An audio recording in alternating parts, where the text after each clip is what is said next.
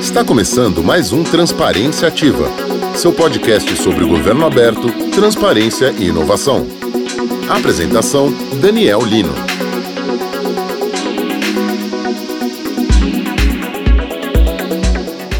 Transparência Ativa Podcast. E o tema do Transparência é tentativa de barrar o censo. Para isso, convidamos Vinícius Félix. Vinícius é graduado em Gestão de Políticas Públicas pela Universidade de São Paulo. É mestre em Ciências Humanas e Sociais, Estado, Políticas Públicas e Sociedade Civil pela Universidade Federal do ABC. É pesquisador doutorando no PROMUSP, Programa de Mudança Social e Participação Política da EASH-USP, e atualmente é analista de políticas públicas e gestão governamental da Prefeitura de São Paulo. Vinícius, eu gostaria de perguntar primeiramente sobre como que você vê o peso político dessa medida do presidente e do governo federal em barra o censo de 2021 e como que você pode imaginar o um impacto político para o futuro, pensando na perspectiva de evidências para políticas públicas. Beleza. Você me permite, acho que assim, vou, vou fazer uma digressão um pouco, até porque talvez seja do meu estilo.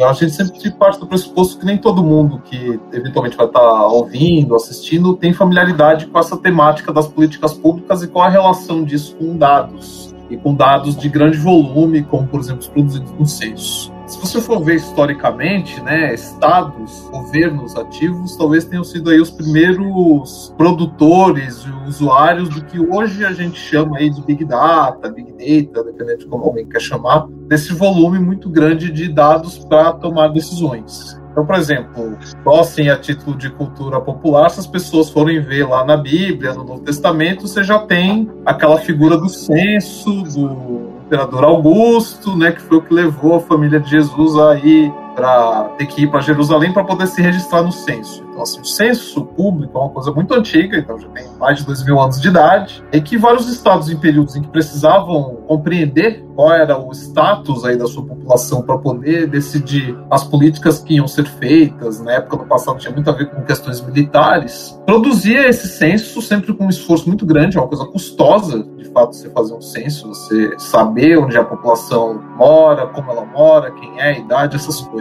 No Brasil, o primeiro censo que teve foi justamente da vinda da família real portuguesa para cá em 1808. Fugiram lá das tropas francesas, Napoleão, vieram para cá em 1808 a corte portuguesa e uma das primeiras ações, dentre várias outras institucionais que foram montadas aqui, foi o censo porque o Brasil, naquele período, foi elevado de colônia para Reino Unido, né, para Principado do Império Português. Então, o imperador tinha que saber aí qual era a situação do país e fez esse primeiro censo. É, você vai ter um primeiro censo do Brasil, propriamente dito, já independente, só na década de 1870, censo real. E daí para frente você tem alguns outros censos do período República, né, que inclusive se cria o IBGE, o Instituto Brasileiro de Geografia e Estatísticas, no período do Estado Novo, no período Vargas, em 38 Primeiro ele era só o Instituto de Estatística, né?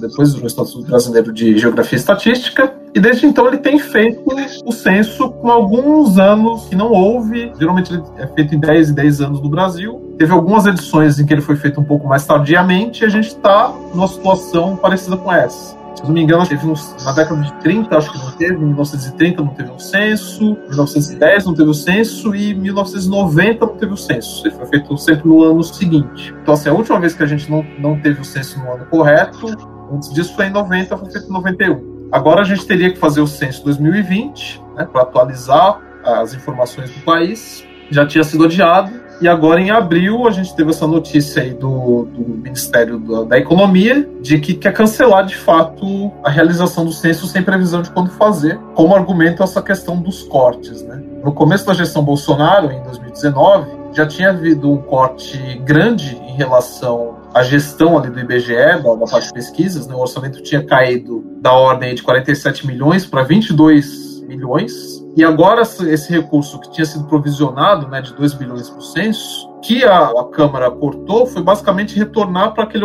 orçamento simplesmente da gestão do dia a dia do IBGE. Então, basicamente, foi cancelado o recurso de 2 bilhões por censo. O que tem agora provisionado é só aí volta desses 24 milhões, que seria o orçamento normal de pesquisas do IBGE. Por isso que está sendo cancelado. Só que a gente tem que entender que isso ocorre no contexto em que o próprio governo federal, desde o começo, tem esboçado aí esforços para inibir a coleta e principalmente a publicação de dados públicos que são necessários para orientar, mas também para justificar as políticas públicas que são adotadas.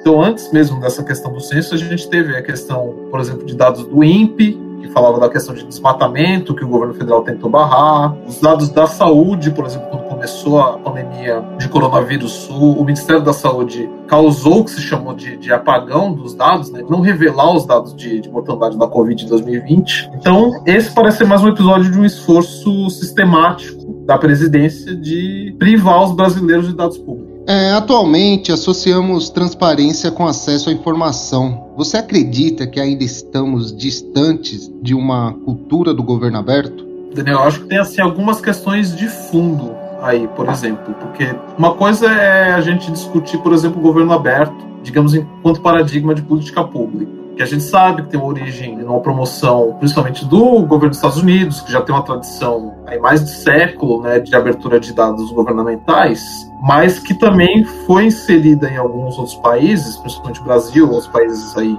contexto de desenvolvimento, digamos de uma forma assimétrica. Né? Assim, a gente não tem as mesmas tecnologias ainda para até controlar esses dados que a gente tem público, e muitos deles foram, digamos, facilitados para acesso de outros governos. Você vê que algumas pessoas vão dizer assim, é uma atitude um pouco paranoica, mas, por exemplo, governos da, da Rússia, da China são um pouco mais reticentes nessa questão de ter uma abertura ampla seus dados para consumo externo. Então, assim, tem uma preocupação de que algumas informações do governo não podem estar acessíveis para outros governos. Mas isso não impede que eles tenham a capacidade de uso desses dados para fins de políticas públicas, principalmente a China. Já aqui no Brasil, mesmo que a gente possa ter tido essa boa vontade de abrir dados, e, e para isso a gente tem que entender que o governo, o Estado brasileiro, tanto no nível federal, estadual, ainda tem uma dificuldade técnica muito séria. Assim, a gente não consegue de fato abrir dado com muita qualidade. Alguns locais, a própria Prefeitura de São Paulo, onde eu trabalho, participa aí do consórcio, né, do, da iniciativa para governo aberto, foi meio que uma pioneira nessas coisas aqui no Brasil, e mesmo assim ela tem uma dificuldade imensa de de fato abrir esses dados com qualidade. Então não sei até que ponto esse esforço que já vem aí de alguns anos de introduzir essa agenda no Brasil, a gente tem já conseguido colher frutos que são para o nosso benefício. Que a gente de fato está produzindo coisa que ajuda o próprio governo a tomar decisões melhores e ajuda os cidadãos também a entenderem melhor próprio governo, tomarem decisões melhores. Mas por enquanto a gente ainda está num esforço, digamos, quase mais para inglês ver. Assim, a gente abre dados, faz esse esforço, mas é quase para atender uma demanda que é externa aos interesses do próprio país. Por outro lado, a gente tem aí esse choque também dessa cultura, digamos, liberal, que foi o que orientou a formação desse governo Bolsonaro. Então, assim, se,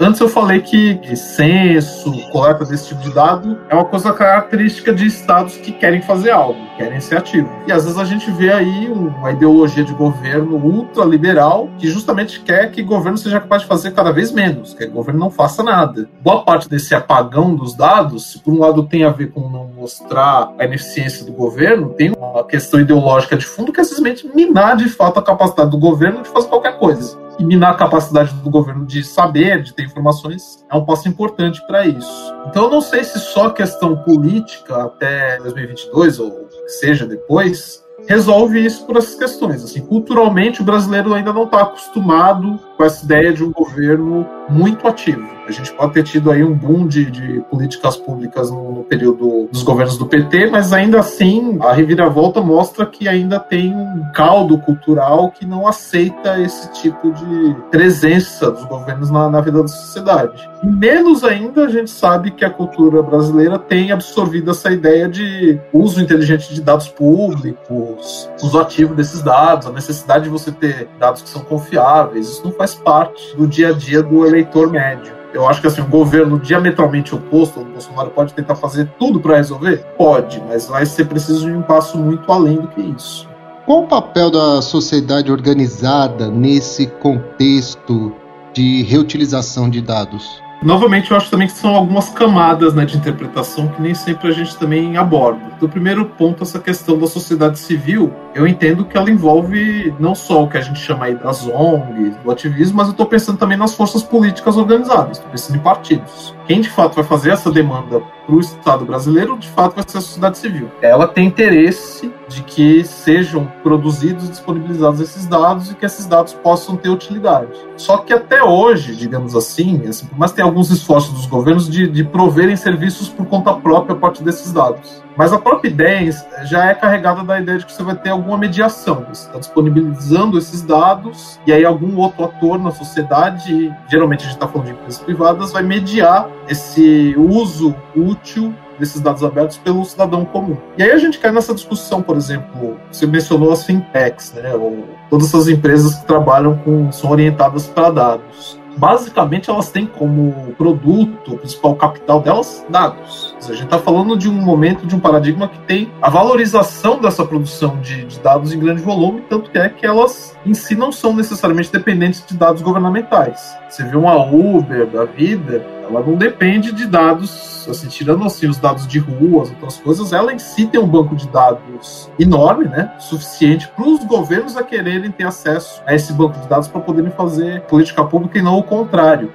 Já tem empresas privadas que têm a sua própria capacidade de produção de dados sobre a realidade social que às vezes até ultrapassa, quando não só complementa, a produção pública. Só que aí entra em discussão isso eu acho que é um problema que, que vai para além de se a gente vai ter abertura de dados ou não, no novo arranjo político aí, vai ter legitimidade para usar esses dados para interesses próprios, né, interesses de governo que se imagina o interesse da população, ou se, pelo contrário, e isso acho que é um ponto que carece um pouco ainda da gente fazer crítica, ele vai continuar sendo como um órgão que só terceiriza a produção de dados para empresas privadas lucrarem em cima deles. Então a gente usa o funcionalismo público para produzir um monte de dados que a gente mesmo não usa, às vezes, em política pública, porque a gente tem a obrigatoriedade de dar isso para o público, que não vai usar de forma direta, vai usar de forma mediada por empresas que vão é, monetizar em cima disso. Essa discussão de quem agrega esse valor pode recolher esse valor, a gente pode cobrar, por exemplo, a produção de alguns dados.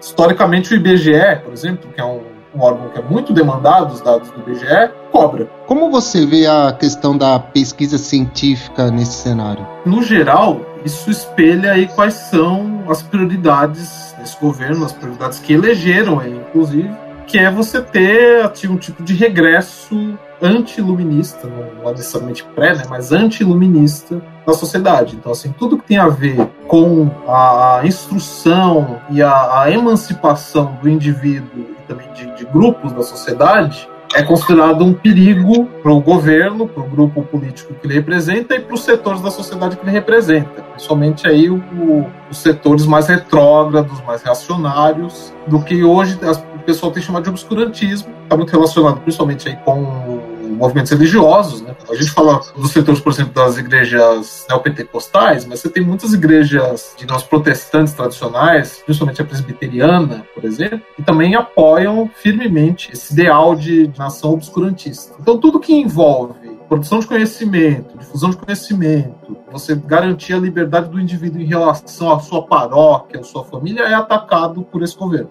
Então, assim, ele é muito coerente nesse aspecto. Então, por exemplo, o corte de setores como o censo acabam estando dentro desse corte mais geral em ciência e tecnologia, por um lado, e educação, por outro, principalmente educação superior. As universidades estão sendo atacadas desde o primeiro dia de governo, com tentativas aí de ingerência sobre a eleição de reitores, e de fato tem reitores nas universidades federais que estão ali como interventores, não foram eleitos pela comunidade, muitos não estavam nem na lista tríplice para a escolha das comunidades, mas foram impostos pelo Ministério da Educação assim, a ideia é um desmonte mesmo.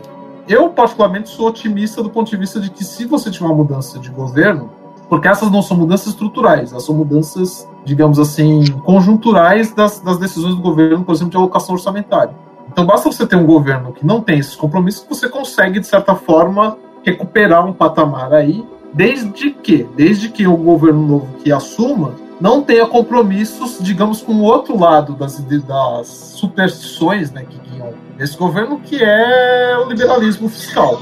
A ideia de que o governo funciona igual uma lojinha, ou funciona igual uma casinha, e que ele tem um cofrinho, que ele precisa juntar dinheirinho primeiro antes de poder gastar. Para além das superstições do terraplanismo anti-intelectual, você tem esse terraplanismo econômico, esse terraplanismo de governo, que é anterior, inclusive, ao governo Bolsonaro. Não sei se o pessoal lembra que no governo Temer, boa parte dessas coisas que a gente está falando aqui, né, de cortes radicais em despesa do ensino superior, intervenções na nomeação de reitores, ameaças, sim, de corte em sistemas de, de divulgação de dados, intervenção em sistemas, por exemplo, públicos de televisão, de rádio, para você fazer aquela emulação de simplesmente defesa do governo. Isso não vem de agora, não foi só do período Bolsonaro, não é só no governo Bolsonaro. A gente teve desmontes muito parecidos no governo do estado, com o Dória, que desmontou, por exemplo, fundações que eram responsáveis por essa questão de pesquisa, divulgação de dados públicos, feito a, Fundar, que era a Fundação do Desenvolvimento da Administração Pública,